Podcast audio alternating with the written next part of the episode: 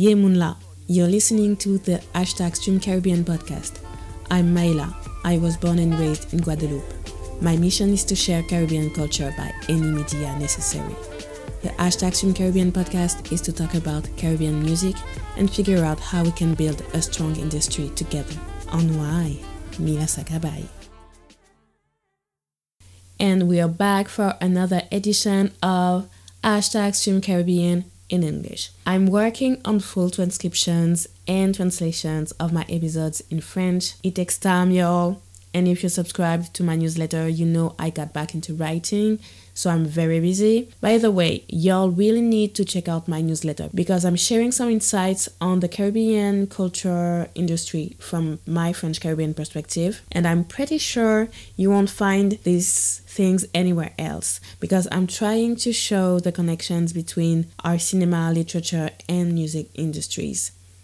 For instance, I released my first novella called Viré the title means come back in Creole, and the story is actually based on a song by my favorite Guadeloupean singer, Gilles Floro. May he rest in power. Writing this story with this title was my way to show my appreciation for our music and our literature at the same time. My main goal with the hashtag Stream Caribbean podcast is to celebrate Caribbean music and those who create it. It's a tedious task to do it both in French and in English, but I think it's necessary because I really want artists and music professionals to create this official network to keep building our own industry. So we don't need to seek validation or infrastructures somewhere else. It's still just a dream, but I know we can make it happen. I believe in us. My guest today is Kasey Phillips, a music producer from Trinidad and Tobago. He has his own music company called Precision Productions. He has worked with big Caribbean artists like Machel Montano, Bunji Garlin, Kes the Band, or Shaggy, but he also works in the US and can produce songs in other genres like he did for Carl Thomas, and right now, he's on the producing team of Ciara, who just released her single Better Thangs with Summer Walker in 2022. And there's more to come. Why did I ask him to be on the podcast? Fun fact I wasn't a fan of soca growing up, if you listen to my other podcast, Karukerament about Caribbean cinema, you'll know how I felt about soca in the 90s and early 2000s. When I started listening to soca again in 2016 2017, the sound has changed.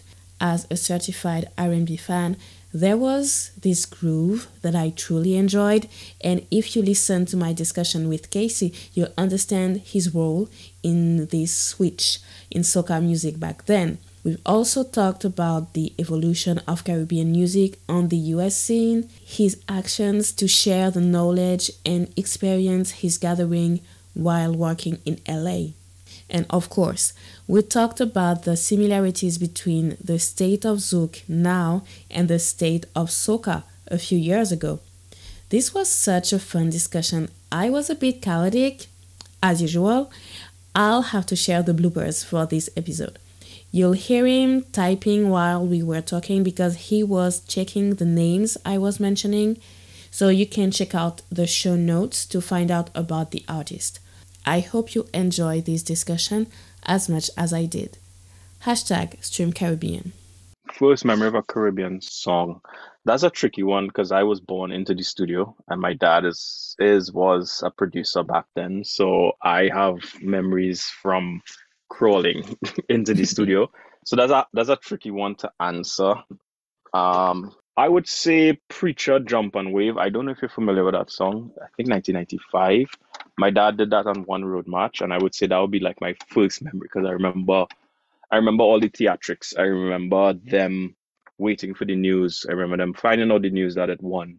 And I think that was my first memory being that young and being around the game, I would say, as as a as a youngster. Mm. Um, and I think that's some of the early early core memories that started me in that game, in that business. Mm. I don't know the song, but I it's not that I'm not familiar with uh, music from Trinidad and Tobago because mm-hmm Machel Montano is everywhere. Like I was at the at the festival in September, so last month. His song "Famalay" was in every right. DJ set. right. So really, so that so that was the road march for that year. So th- those songs usually are the ones that go throughout mm-hmm. the region and throughout all the territories, because it's it's almost like this is the song that climbed out the barrel to the top. Mm-hmm. and then it goes and then it, it just it lives on the road march title is very prestigious home it's kind of that stamp of approval like okay this is like almost saying this is the best song. It's not always the best song but it's the best song for that moment and that celebration and that playing mass and crossing the stage stuff like that. So that's why Famalay will serve a specific purpose mm. if that makes sense. Yeah. Yeah. So like you said you were like born in a studio. So how yeah. did you get into producing? I got into it because of my dad. Um, I will, my dad is was still in music, a producer, arranger, guitarist, and he worked with all the calypsonians and soca guys back in his time. And I pretty much was born into it and started from extremely young. I did my first song at 10, age mm-hmm. 10. Um, but I've been around it from super young, from crawling. And I would just look on. I would come into the studio and look on at them working. And when he left the studio, I would go and mess with things and break stuff. And I had to call him to fix it until I guess over the time, I guess I learned how to fix it. And he started to call me to fix things for him. And that's that's how that dynamic kind of happened. Um, but that's yeah that's my first that's how i got into mm. producing. We have this reputation i think it's for all black people across the world but that caribbean parents usually don't want their kids to get into the artistic yes. field. It seems like your dad actually supported your dream well, yeah, the dream was in front of me, but the, the thing is, they never pushed me into it like you have to do this. It kind of was like it's here. Mm. But if you want to play football or you want to do computers, you could do that, but this is here. I just, I guess I, I grew a liking to it and just started dabbling in that. And I didn't even care to go and play football or ride bicycle as much. It kind of was school, come home, go in the studio and experiment. I mean, of course, I would have my boy days where we play football outside, run mm. on the block, stuff like that. But it was still music. Mm, you started in Trinidad and Tobago, but now you're yeah. in LA. You're producing yes. in LA. So how yes. did you make the transition from Trinidad and Tobago to LA? Over the years, I guess, and we were talking about this a little earlier, the music is seasonal in Trinidad. Mm.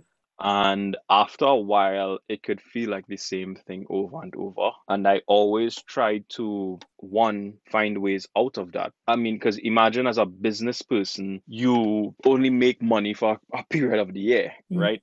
That doesn't make sense. I always try to find ways out of just breaking the seasonal norm. So initially, it would have been okay, I'll do Trinidad Carnival, but then after Trinidad, I could do St. Lucia, Antigua, Grenada, Barbados, St. Vincent, and that way I'll make money throughout and come back down to Trinidad. So that was the initial effort. And I think just from doing that, after a while, you reach the top of the game and you want to do more outside of that.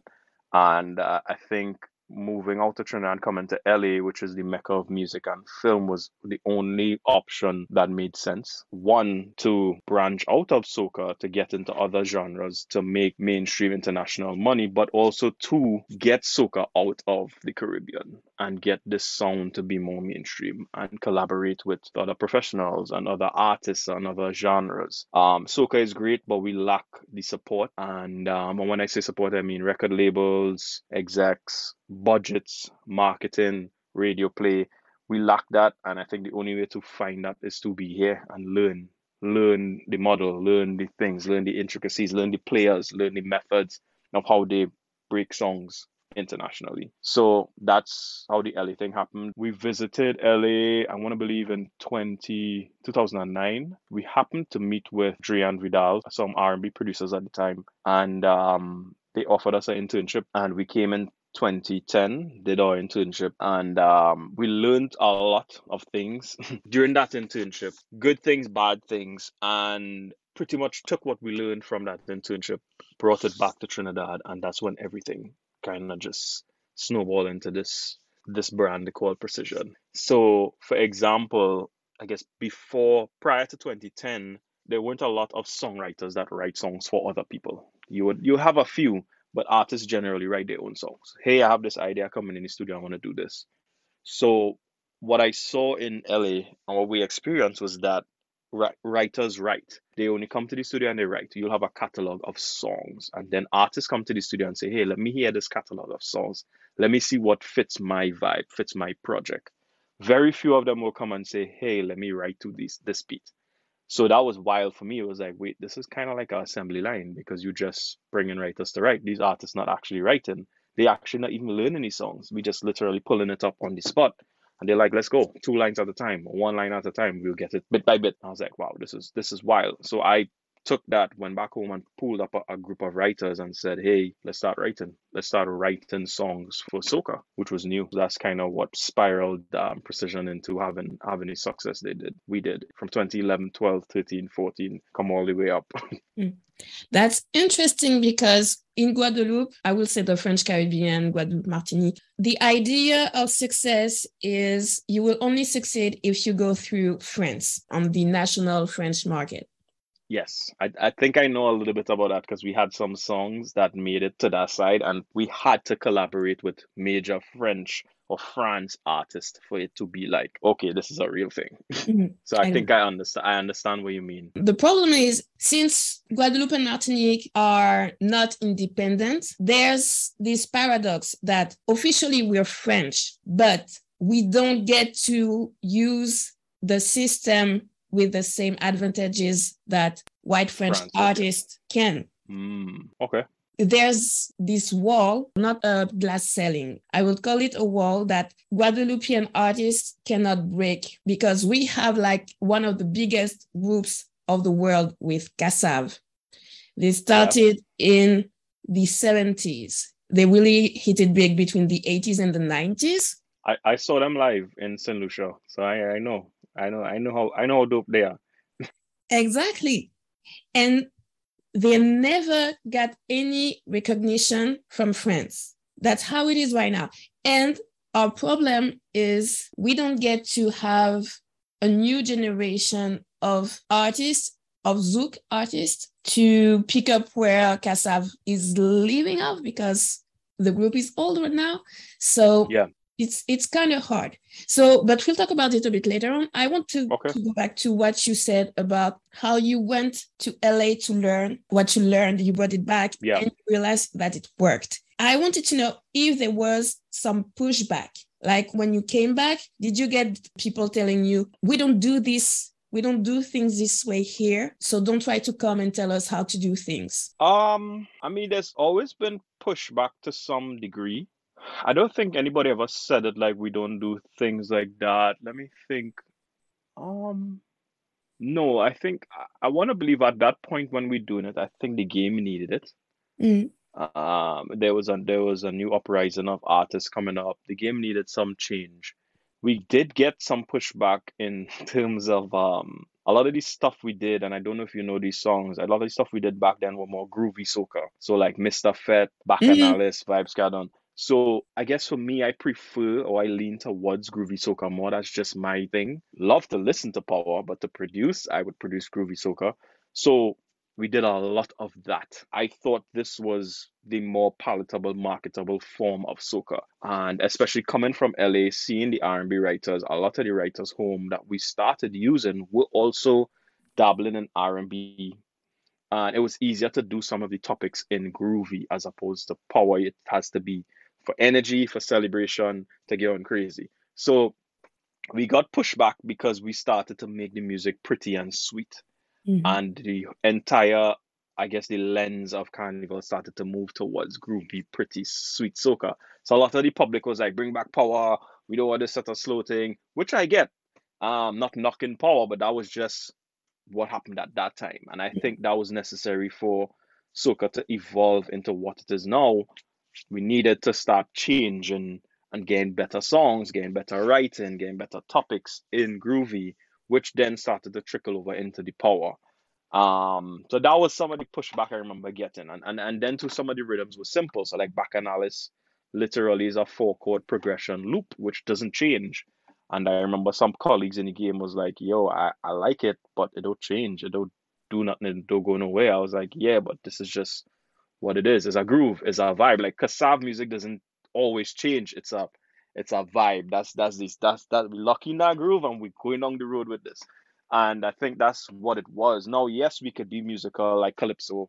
We'll have bridges and pre-choruses that go and chord changes. We didn't need all of that at that time. Not saying that we can't, but I, I did get pushback on that. Like, you're all making the music so simple. It's four chords. Especially my dad. My dad is a musician. He did Calypso, so he's like, I don't know about this four chord thing and all. They just this that thing is basic soca. And I'm like, yeah, but that's just where we at.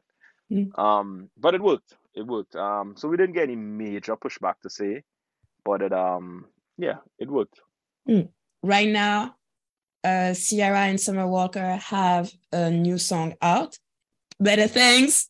When I Mhm. first listened to it, I didn't know you were on the producing team. But when I Mhm. listened to it, I was so happy because it just reminded me of the stuff I used to listen to when I was younger. It Mhm. has this 90s vibe, but at the same time, Mhm. it was contemporary. It was hmm it was smooth and cool and uh, I I love the song and uh, so yeah and finding out that you were on the producing team um I wondered how did you end up working with them and Right. how your experience helped you create the song This gonna sound funny if you don't know the story, but believe it or not, that happened because of a Caribbean connection. The songwriter is from the songwriter is from USVI. Um, I don't know if you're familiar with Rock City, Tyrone Thomas and Timothy Thomas. Uh, they're originally from USVI. I hope I'm getting that right. They will murder me. But um, originally from USVI, uh, moved to Atlanta to be artists, ended up kind of falling into the groove of being songwriters, but had extreme success as songwriters. They did, they were signed as artists as well. They did Locked Away with Adam Levine when they were signed to Kemosabe Records. Dr. Luke produced that. Um, and uh, it's it's it's actually a funny story because I grew up as a fanboy to R. City. Rock City now R. City. Grew, growing up when I was younger, we always looked up to them as the they are the model of how a Caribbean group should sound and should blend. They could do rap and sing R&B with an accent, but they know how and when to change it back to Caribbean. So they might sing a few "Baby I Love You," but then they will switch into a few words and kind of dance this line of Caribbean accent, American accent, but it doesn't sound corny. A lot of guys do it and it sounds corny. They knew exactly how to do it. So we used to, I knew the entire catalog, every single song. And I think um Chase the Life, you might know Chase the Life. Chase the Life was was was a success in Trinidad and they usually jump on songs and remix it because they they're like mixtape kings in in USVI and they're like, hey, we want to remix this Chase the Life song. We love it. And they'll dabble in soca a little bit and they reached out and, and my, my boy one a writer he was like yo um tim them want to remix chase the life i was like hell yes sure because again i am a fanboy of them and they're reaching out to me. I never thought that possible. So with that i ended up in contact with them ended up talking met their dj now producer Deli banger and kind of just built that relationship for years. This is i want to say this is 2014 2015 coming Mhm. up.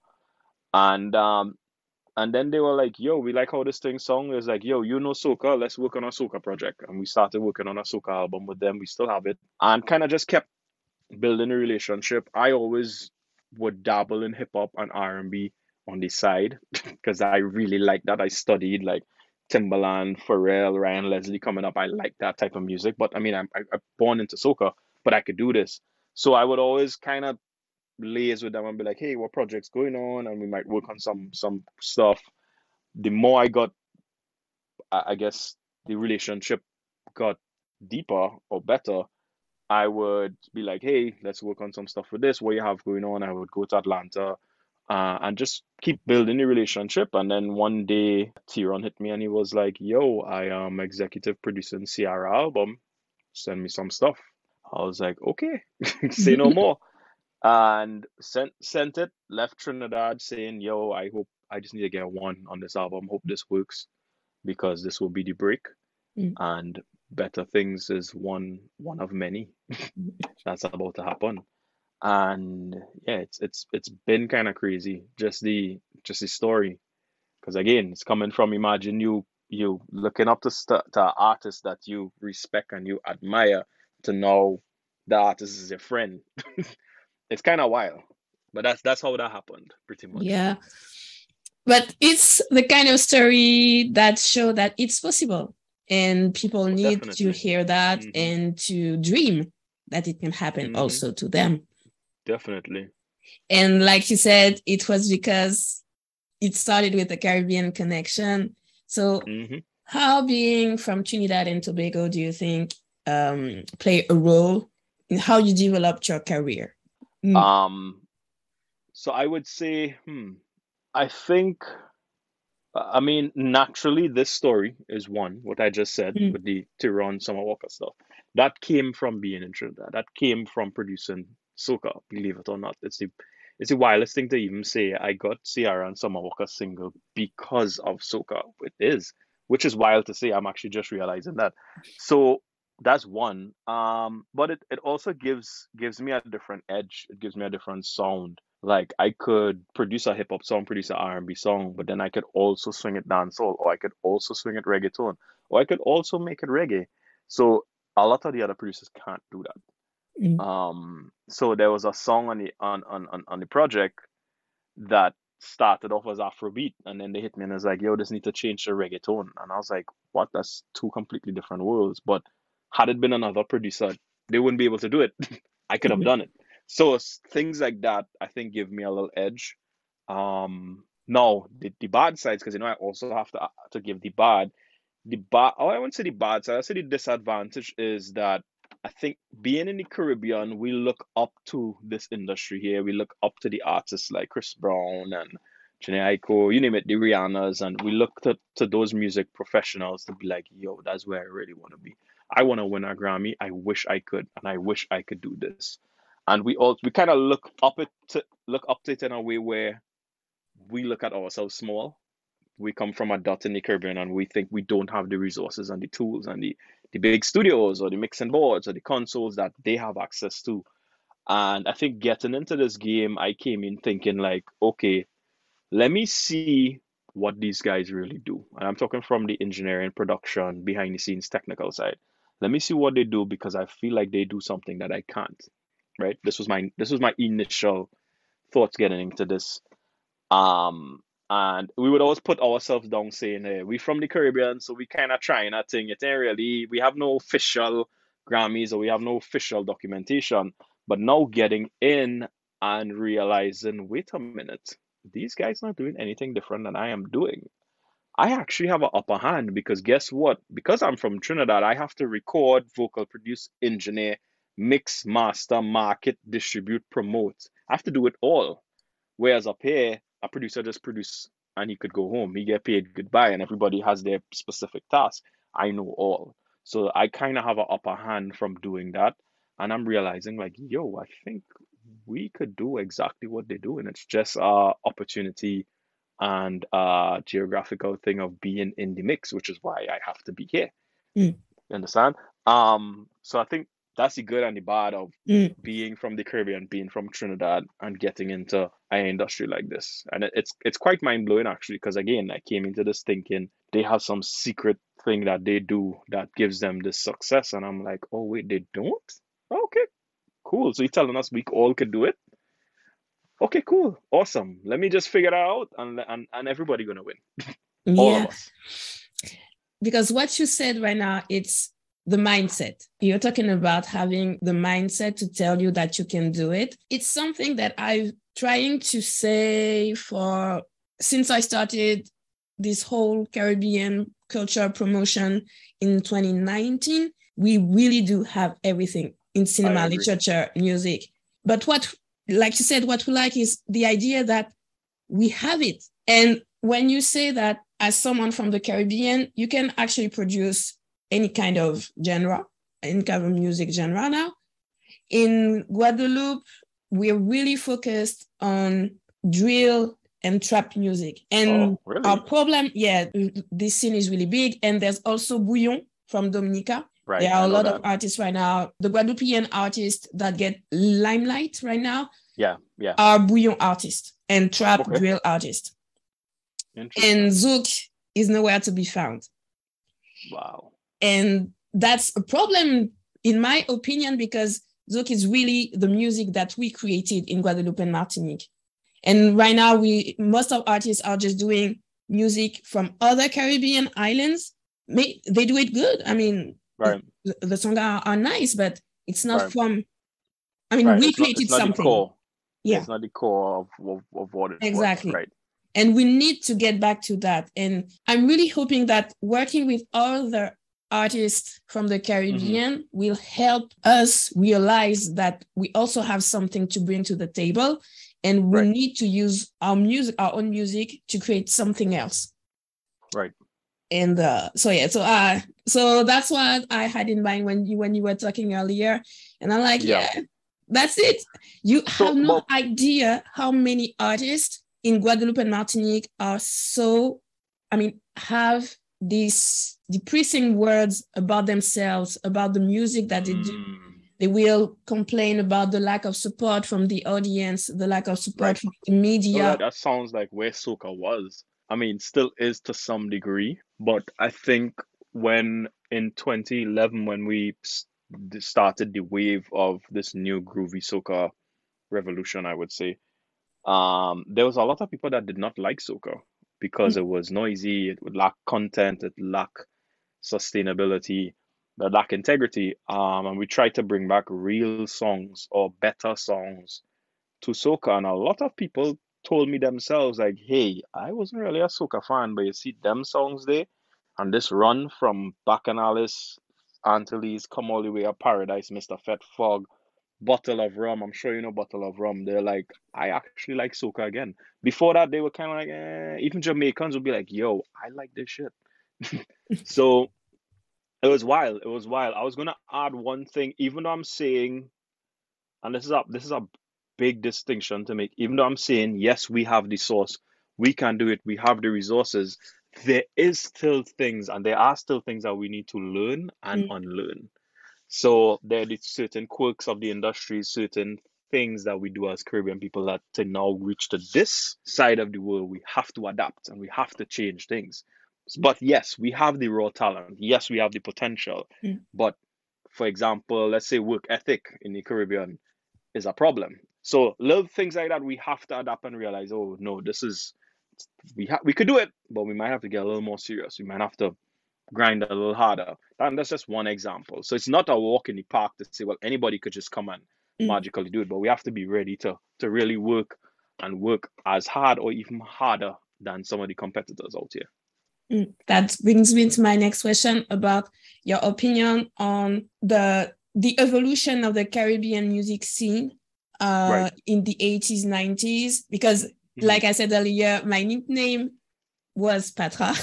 because in okay. the early 90s Patra was really big in the right she I mean she had a jump she what uh, you just I'm so excited yeah. right now I'm so happy no that's fine that's fine uh, I mean, she, she she had a song with uh um Romantic Call with Yo-Yo, so yes. she was really yes. starting creating connections in the US right. and um and really in the 90s Jamaican music was yeah really yeah getting there. So, yeah. What's your take on the evolution of Caribbean music? Uh, I mean, that's a loaded question, but let me see how I could touch on it. So, I know you, you talk about Patra back then, Jamaican music back then. Now, and I don't want to I don't want to misquote anything because I'm not sure that was Patra ever signed in any That's major way. Question. I'm not sure. Okay. Um. She had Tupac in your video, though. Well.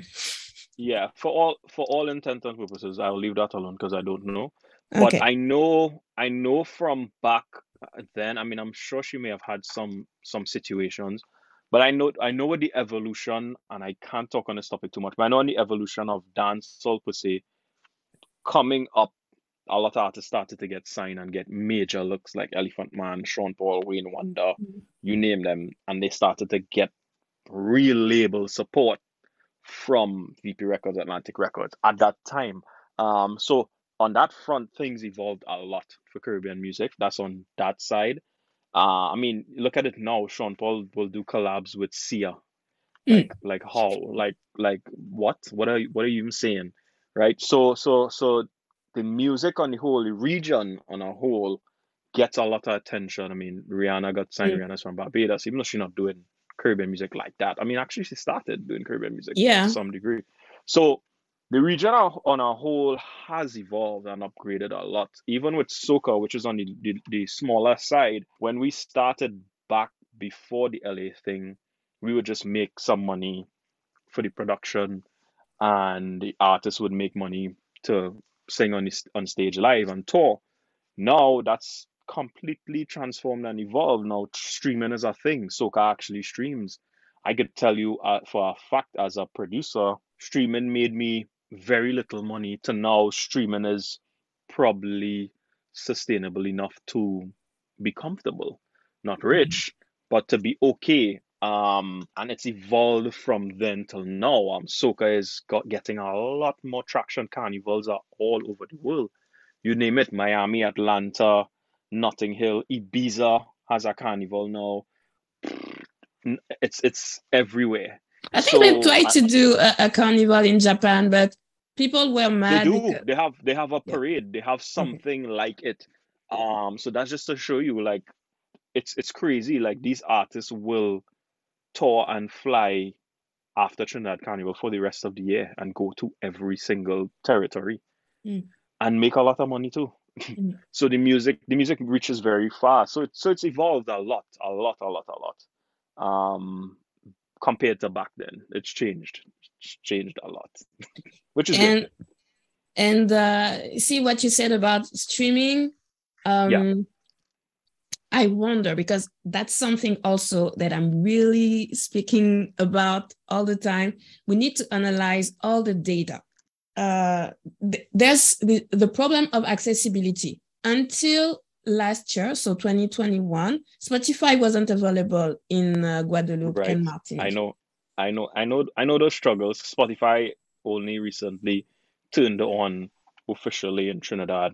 I want to say over the last three or four years. So yeah, Yeah, but artists from Guadeloupe were on Spotify anyway. It's just that the streams weren't coming from the audience in Guadeloupe and Martinique. So they had an audience, but who were the people listening to them? That's what I want to know because I think there's this idea that if people in Guadeloupe and Martinique are not streaming, then the artists don't exist, which is not true. It's Right. just it, it just means that they have an audience somewhere else, so they can get money somewhere else. But it's Right. but I'm all about supporting our own. So it's good Right. that we have Spotify now, and if Yeah. people in Guadeloupe want to stream, they can. Uh, there are a couple of artists that are not on Spotify. So where can I find them? I wanted to check Pandora. I, I couldn't get an account on Pandora because I'm not in the Caribbean. I live in Paris. So I don't have Okay. access to the catalog. So eh, there's this, all this stuff like, even if we want to create a platform that would be easier for us to get access to Caribbean music because Caribbean artists in Spotify are lost in the algorithm. well, that, that was the thing. I was gonna bring that up to tell you a lot of the things where it comes to Spotify and these platforms not being available. There's a lot of red tape, and it's because the Caribbean doesn't have an official industry, so a lot of things are missing, like um, PROs, um, having proper records or having ISRC codes or whatever you name it to track these songs. So like Spotify would love to come, but if you have no infrastructure set up with these copyright agencies to register these songs, then how are we going to pay Mm. your creators? So it's a lot. It's not. It's not just about hey, we don't have a platform here. It's it's a lot more than just that. It's, Mm. it's a lot of logistics, metadata, and um, red tape that happens because uh, eventually they ultimately they have to pay. They have to pay a body, is either a Mm. government body or a PRO or whatever it might be. Um, so that's what it boils down to working out that red tape and and figuring out what the rate's going to be how much they're going to get paid like stuff like that is what has to happen for something like spotify or pandora pandora to exist Yeah. For Guadeloupe, that's the problem. Like artists get streams, but since their songs sometimes are not properly um, registered, so they don't Yes. get the money. yes So it's all it's all of that. So yeah. Yeah, I, I I know that struggle. Trinidad was there. We get we we've made light years of leaps from since then.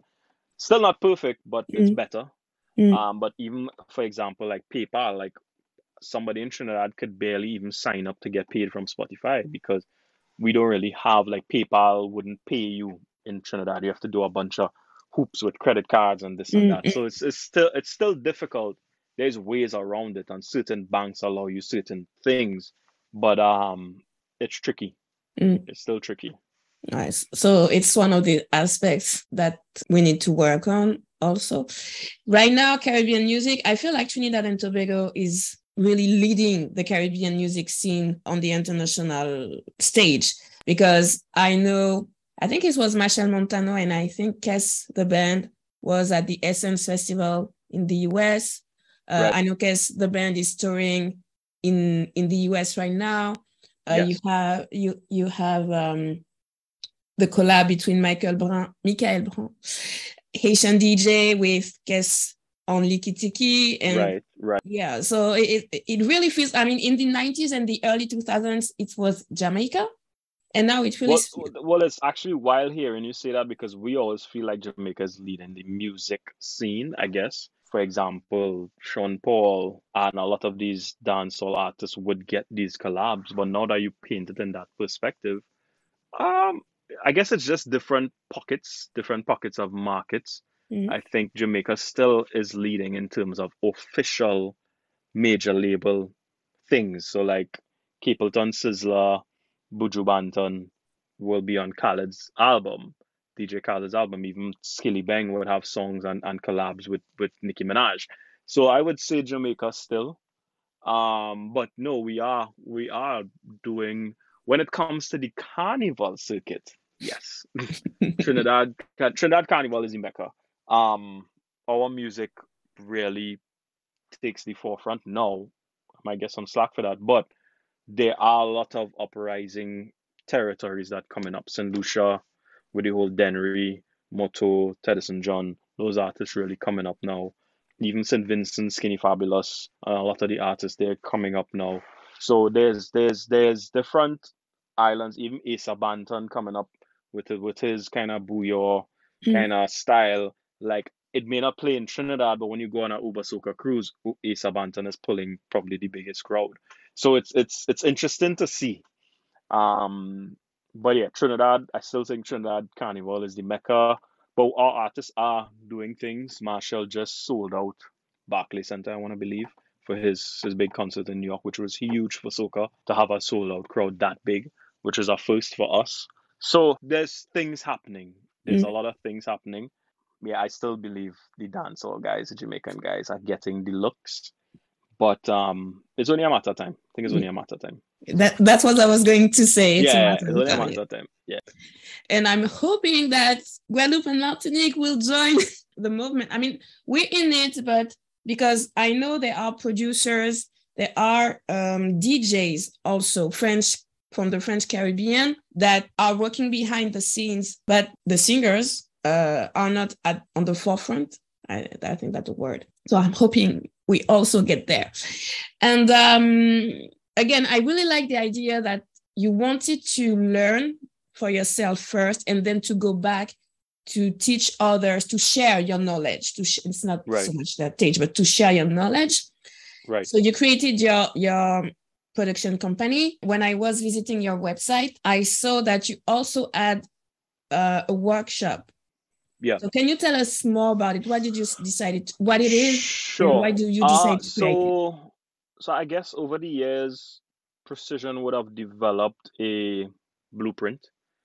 Uh, we figured it out a lot of trial and error because in, in our game there is no blueprint. There's no hey, this is how you do this. Hey, this is how you put this out. We kind of developed our own style, our own blueprint, our own machinery of this is what we do. And I think over the years of a lot of people asking me and peers upcoming artists asking questions, I stumbled on this idea to teach. And um, a friend from St. Lucia reached out to me to be like, hey, I'm trying to do this little workshop with some students over here. We can't pay you, but can you come and teach? And I was like, you know what? okay, if you can't pay me and you can fly me, I say, here, what? Fly me and fly my friend that does marketing, and we're gonna make this into something. You're not paying me, cool, but we're gonna make this into a thing. And we made it into a thing in St. Lucia, and it was it was amazing. Like the, like it was funny to me because a lot of the guys who came there were like fanboys of Precision. So it kind of blew my mind. They were like, "Oh my god, it's Kasey," and I was like, "Bro, I am nobody." But it was just wild to see. They're like, "Yeah, can we get a picture? Can we get?" And I was like, "What? Am I somewhat of a music celebrity?" But it was it was wild to see. Like they really look up to Precision and the brand. And I think with doing that, we kind of market it as we doing we did this workshop in St. Lucia, and a lot of other territories start asking like, "Hey, can you come to St. Martin and do this? Can you come to we were we were supposed to do Grenada, and now we to this date we did five. We did two in two in Trinidad, one in London, one in St. Martin, and St. Lucia, which was the first one, and that's how that started. Also, the goal of it was to kind of teach and give back because a lot of people keep asking me questions and they keep asking things, and I can't help everybody at that point. Like I can't keep giving bits and pieces of knowledge, but I was like, yeah, what? Let me do this workshop. So when you ask me a question, I could say, hey, just go and go and do the workshop. You'll learn everything you need to learn. And um, it was, it was that's it ended up just being that, just being that. I mean, of course, COVID kind of shut that down. I have it online now on the website where it's the last Trinidad workshop is recorded digitally, so someone could go and pick the days that they want to see. And now I do a Friday Zoom kind of class, a monthly subscription class on Fridays. I might build a beat on Zoom or I might answer questions or I might mix a song and people see the process live because a lot of guys just want to see and learn and they want to be able to say, hey, why did you make that drum louder? Or why did you make this decision versus this decision? Um, so it's a lot more interactive where they could see hands-on as opposed to go to a workshop and sit down. Um, so that's where that's where we at with that. Just curious, uh, were you ever contacted to do it uh, for a French audience? No, I want to believe we were in some initial talks with I don't even want to say the name because I don't know, but um a French organization in Trinidad that will do things like that. I can't even say the name. I don't even remember right now. Mm. So we tried, but um, it never really happened. It never really went anywhere. So no, not not as yet. St. Martin was the closest to kind of that world. Mm. Um, but no, not yet. I would love to. But what we what we tend to do is when we do it and we go to a territory where we may not be as big, we try to collab with like, hey, let me pull up French producer or French writer on board to come and help teach, just to get the cosign to be like, hey, yes, we're precision, but we're also doing this with whoever produces all these major Zouk hits or whatever it might be, to give it some worth and to give it the impact in the in the genre, that specific territory and genre. If you want to do it in Guadeloupe or Martinique, for Zouk it would be. I mean, he did so many hits in different genres, but it's Staniski. I mention mm-hmm. him every time that I can because French media never talk about him. Who's this? Staniski. Um, Spell that for me. S T A N I S K I. Staniski. Mm. Okay, I need to check out who that is. Yes, because he's been writing hits for the past 20 years. Ah, uh, I see he have a song with Oswald. I'm familiar with Oswald. Yes. Right. Okay. I'll check and, it out. Yeah. And he's from Guadeloupe, but he lives in Martinique. By any chance, he right. would be the guy no, no, that that that's perfect. That's the kind of things we would do. Like, hey, come and come and teach or talk, or let us collaborate in on the workshop and do a song in front of in front of the class. Because mm. that that that'll be the appeal for the mm. for these upcoming students or the upcoming musicians who trying to get into it now. Mm. And to you, what are the challenges Caribbean artists are facing right now to hit big? Um, I think naturally with the Caribbean diaspora and the size, it comes with its own quirks and challenges. Soca is great, Soca reaches very far, but it also lacks a lot of things. It lacks support, it lacks infrastructure, it lacks record labels, it lacks budgets, it lacks capital. Um, until we have entities like these record labels that believe in it and want to blow it, we will not reach to that level of success.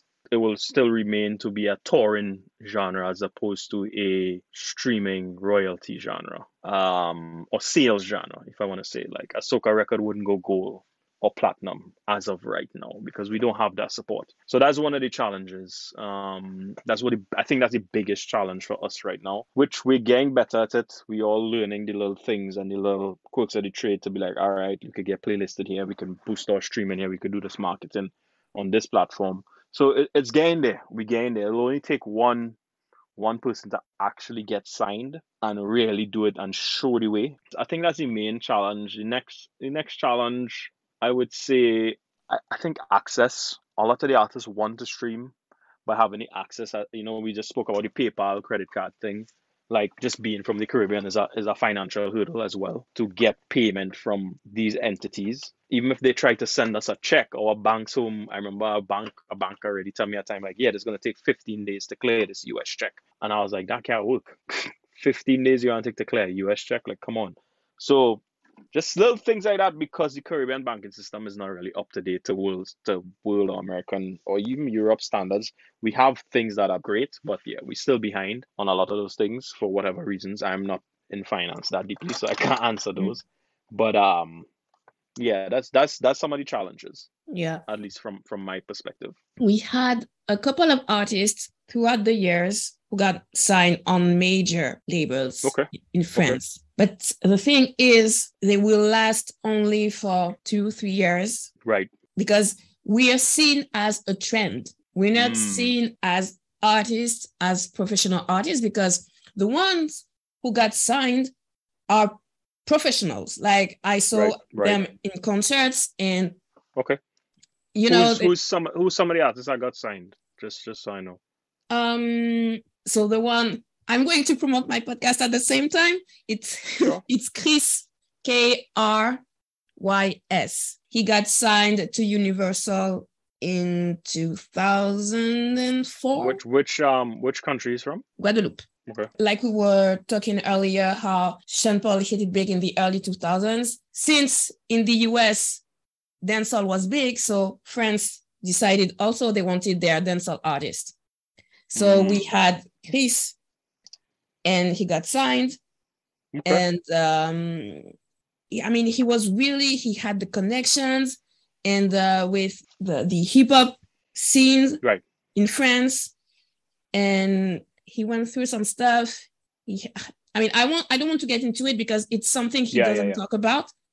I think he should because there's a lot to learn about how to control the media but that's my opinion. But he doesn't talk about it, so I won't talk about it. But so when this stuff happened with the media, he got uh, pushed to the side, and then he okay. created his own label, his indie label in 2009, Step Out Productions, okay. and uh, so yeah, he's one of them.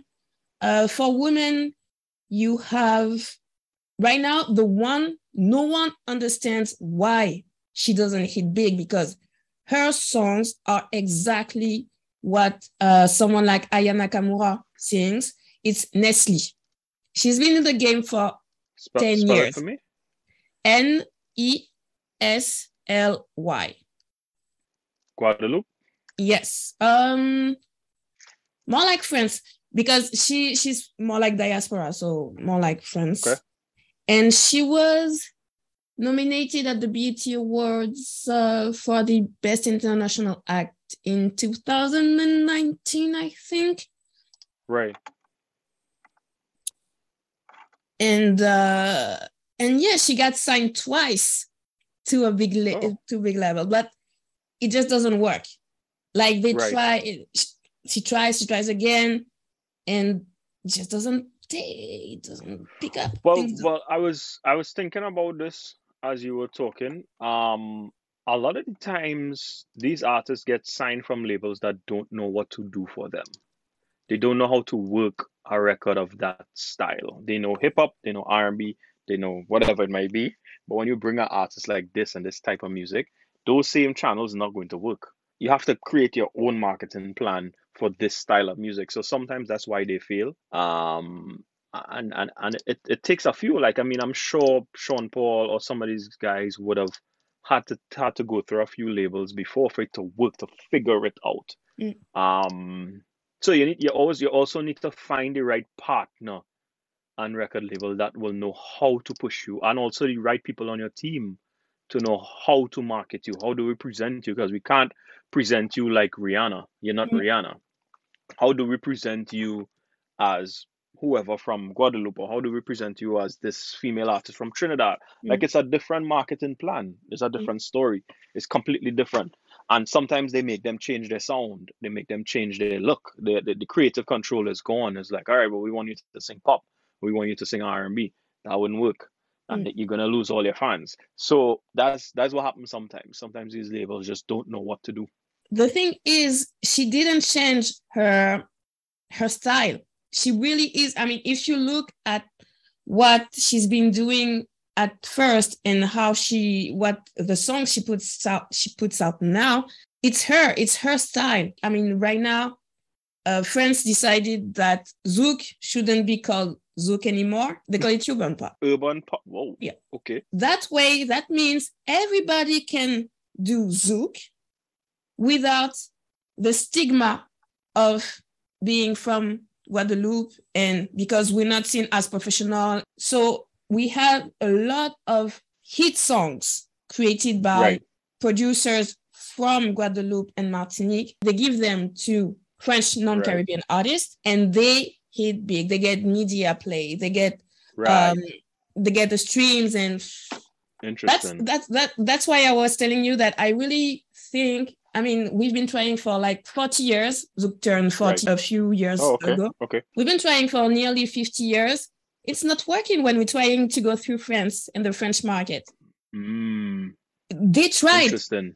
they really tried they, they Let really me ask. Let me ask you a question, yes and forgive my ignorance.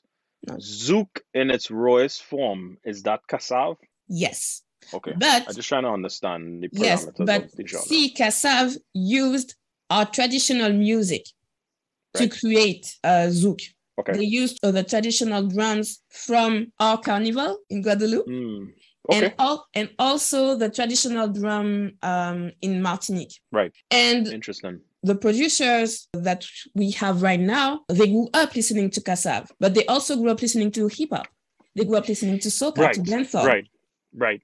So they're able to mix all of that. And it's really sad to me that I'm in my late 30s now, and there there's Mhm. only one or two artists that can say I'm a Zouk artist.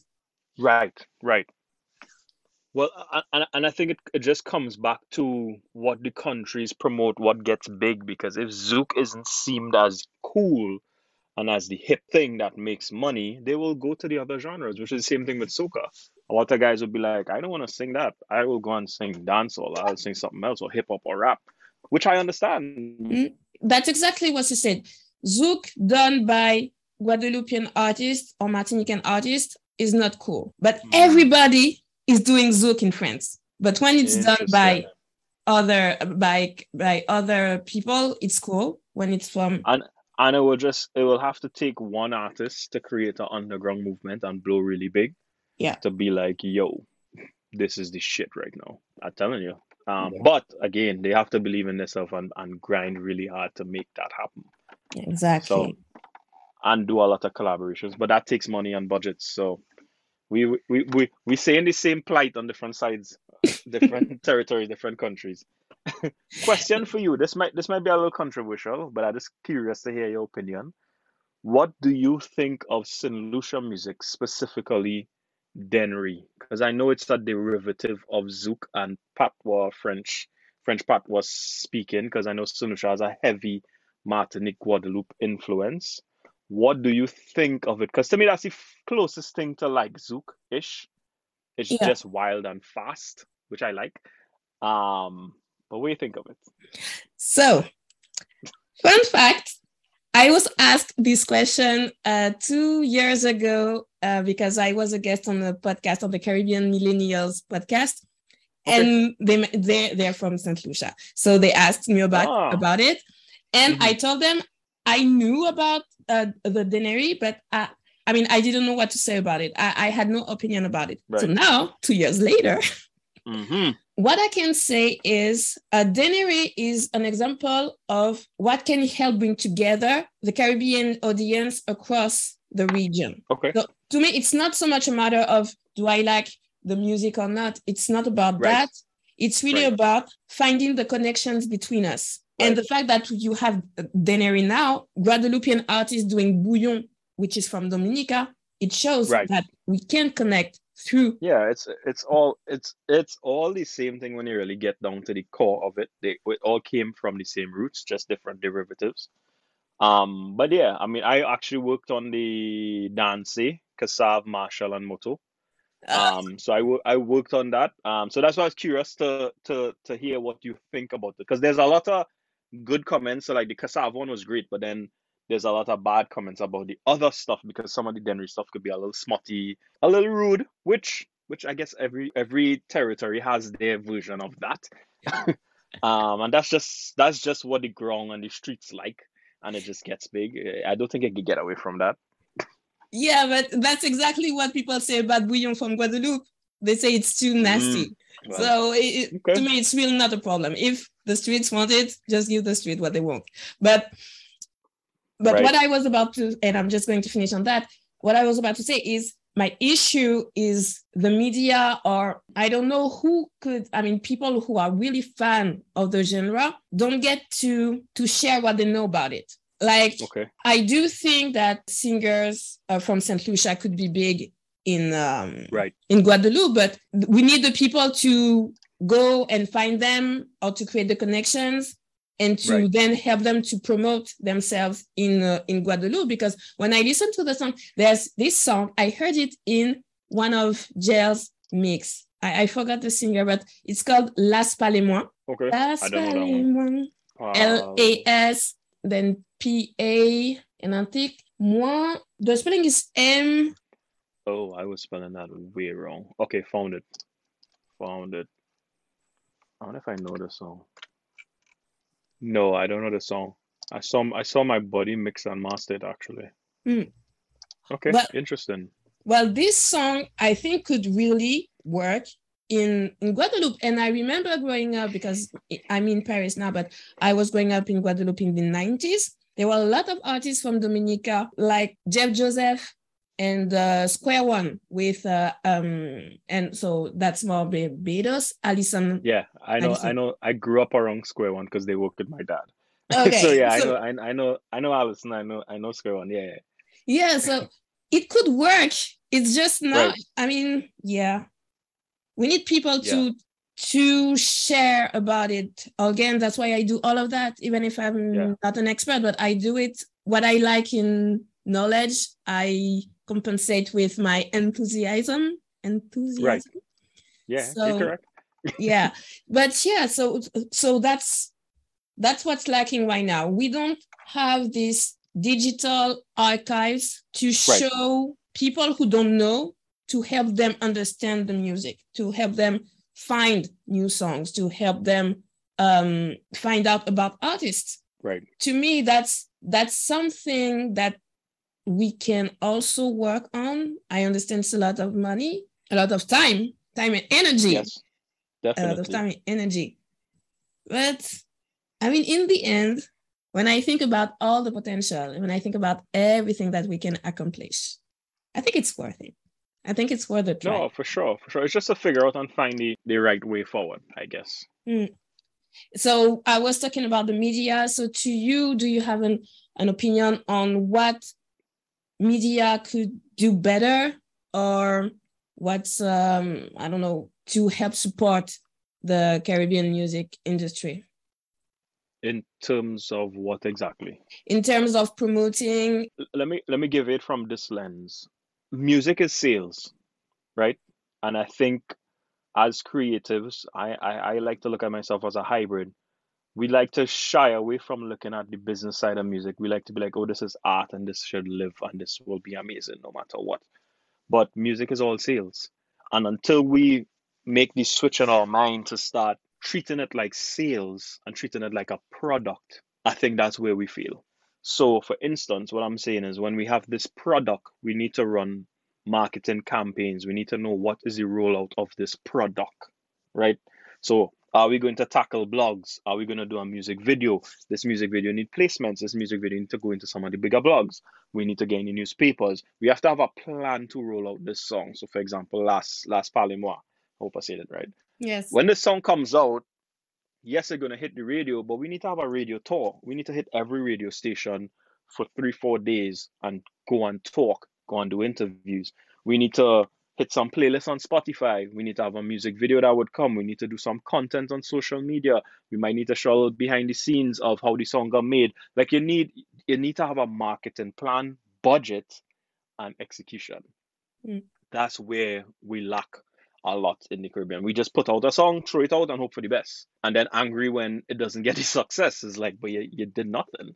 So we kind of now have to start treating it as sales. It's it's it's it's a product that we have to market. We need to run some some promotions on Instagram. We need to set a budget to run ads. Hey, did you see last a little 15 seconds of it playing. Click on this, go to Spotify. Like have a budget running um for Instagram ads or Facebook ads, whatever you want to whatever you want to name it. Like and that's pretty much what the labels do, just on a grander scale. But Mm. as artists, we need to do that. And I think that's where we lack. Like people put out songs and they expect it to stream when nobody knows that it's there to stream. So it's kind of like, yeah, I have this like in Trinidad, I can tell you for sure, artists will put out songs and not tell their fans it's out. It's the weirdest thing ever. They'll they'll post one thing, post one little thing, and that's it. They'll never go on and say, "Hey guys, just drop this, go and stream this, blah blah blah." And I'm like, dog, you are the you are the artist, you are the platform. You have to tell your fans, go and look for your song, and not just today, not just tomorrow, but every single day. They'll be like, "Hey, don't forget, the song's still out, you know, stream." And I I don't know if it's a pride thing but we just don't do it. We just like we expect it to work for us, and we don't do it ourselves. It's like no dog, this have you have to tell them to go and play the song every day because guess what? With the algorithms and everything, ten percent of your fan base is seeing that post today. So guess what? You need to post again next week for the other ten to see it, and that's just that's just how it is. And they feel like it's annoying, and it's yeah, you have to be annoying. It's going to be annoying. You have to be, and that's what marketing is. Mm. And I think that's where we lack in terms of streaming marketing, releasing songs in the Caribbean. Mm. And we don't know. And in, in all defense, we don't know. Like we're still learning, we're still figuring it out. We're trying to crack the code of how this makes sense. Mm. Um, but that's my that's my opinion on it. I um what you said really reminds me of everything that I talked about with other artists from the Mm. French Caribbean. Uh, I'm just saying this. I'm working on the translation.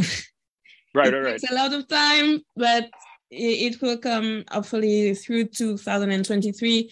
Uh, the six interviews that I have, I will I will have them translated and um, I will put them on YouTube.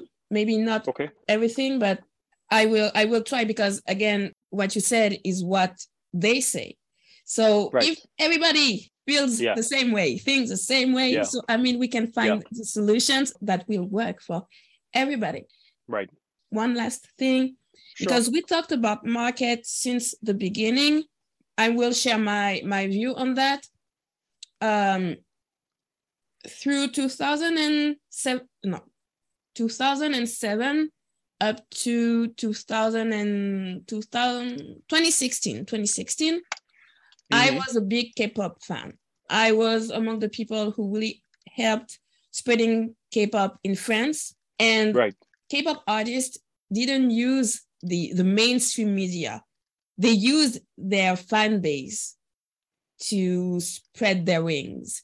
After that, the governments uh, gave them the budget also to do it. But at Mhm. first, like from 19, 1998 up to t- 2009, it Mhm. was really the fans. So, yeah, about eight or nine years. It was really the fan that did the work of promoting, that did the work of of uh, finding um even you know marketing the songs marketing Right. the albums and uh, they did a lot of translation work because not everybody speaks korean so Right. they right. also did a lot of a, a lot of translate uh, translating work um, to help the artists to get known but Right. it, they started from the bottom they didn't get to use uh, the mainstream platform that I was on.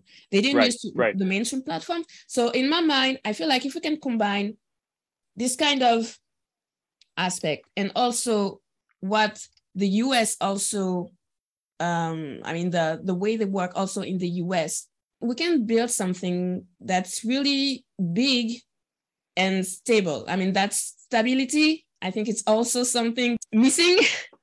the stability. right. Yeah. Yes. So so yeah, but uh, to me, from my and, point of view, and stability and consistency. yes, stability, consistency. Mhm. For me, it's really uh, I really I really feel like what we're missing, it's this connection between the artist and their audience. I mean, their their Right. their fan base. Like even like you said, even if you have a fan base, since you don't promote yourself to them, how can they express theirs their Exactly. their and, and like you said, Exactly. you see, I, I was I was smiling earlier when you presented yourself as a fanboy of I forgot the name, sorry. Our Uh, city. Yeah, yeah, yeah. Yeah, and and I call Mhm. myself a fan girl. Right. and that's it that that's what it's about you know you, you're a fan and when you're a fan Right. you really want to do stuff Yeah. to express this fan girlism or this fanboyism so right. so yeah the, i'm k-pop really works i mean i i know Well, there's K- a k-pop K-pop community is a different K-pop is a different beast though, because we're talking about Korea, we're talking about millions of people, like even that's the Asian diaspora. But again, there's a big there's a big point that you made there is the government made a point to be like, hey, we see this working. This is making us revenue Mm. and bringing back more to the country. Mm. So guess what? We're going to activate this. But the K-pop, the K-pop following though is it's crazy. It's like a cult. I love it. I went to one of the concerts and it's wild. Like people are losing their shit for these groups, and I don't like I don't know how they do it. But I get to a point because they groom and build these artists up from young, Mm. and they control every single thing, and they market the hell out of it Mhm. you talk about from the merch come all the way down to pictures to friggin' trading cards like if they are pokemon is it's wild. The Mm. k-pop world is wild. I love it. I love it. I wish i could take a page out of their book and learn how to do that. Well i know how but that's well we need to talk then. Yeah yeah we can definitely do that. So anyway thank you so much sure. No thank you. it was really a great discussion. Um thank you for having me. uh, where can people follow you and do you have any upcoming projects? So precision productions on all social media instagram precision prod facebook precision productions spotify all the platforms precision productions. You see all the catalog. We have stuff coming. I mean we just dropped the Ciara and Summer Walker Better Thangs. That's the second single of our album. Go stream it now we have some soca stuff coming i have a project with anthony cole that's coming he have a little ep that we're doing then i have the soca carnival stuff coming soon and then we have more surprises with Ciara coming. I can't say too much about that. Um, yeah, so it's it's it's about to be interesting to see how these two worlds exist. Mhm. But um, yeah, we have some treats coming. Thank you for listening. All my other podcasts are available on karukerament.com, where you can also read my reviews about Caribbean cinema, literature, and music. Make sure to subscribe to my newsletter.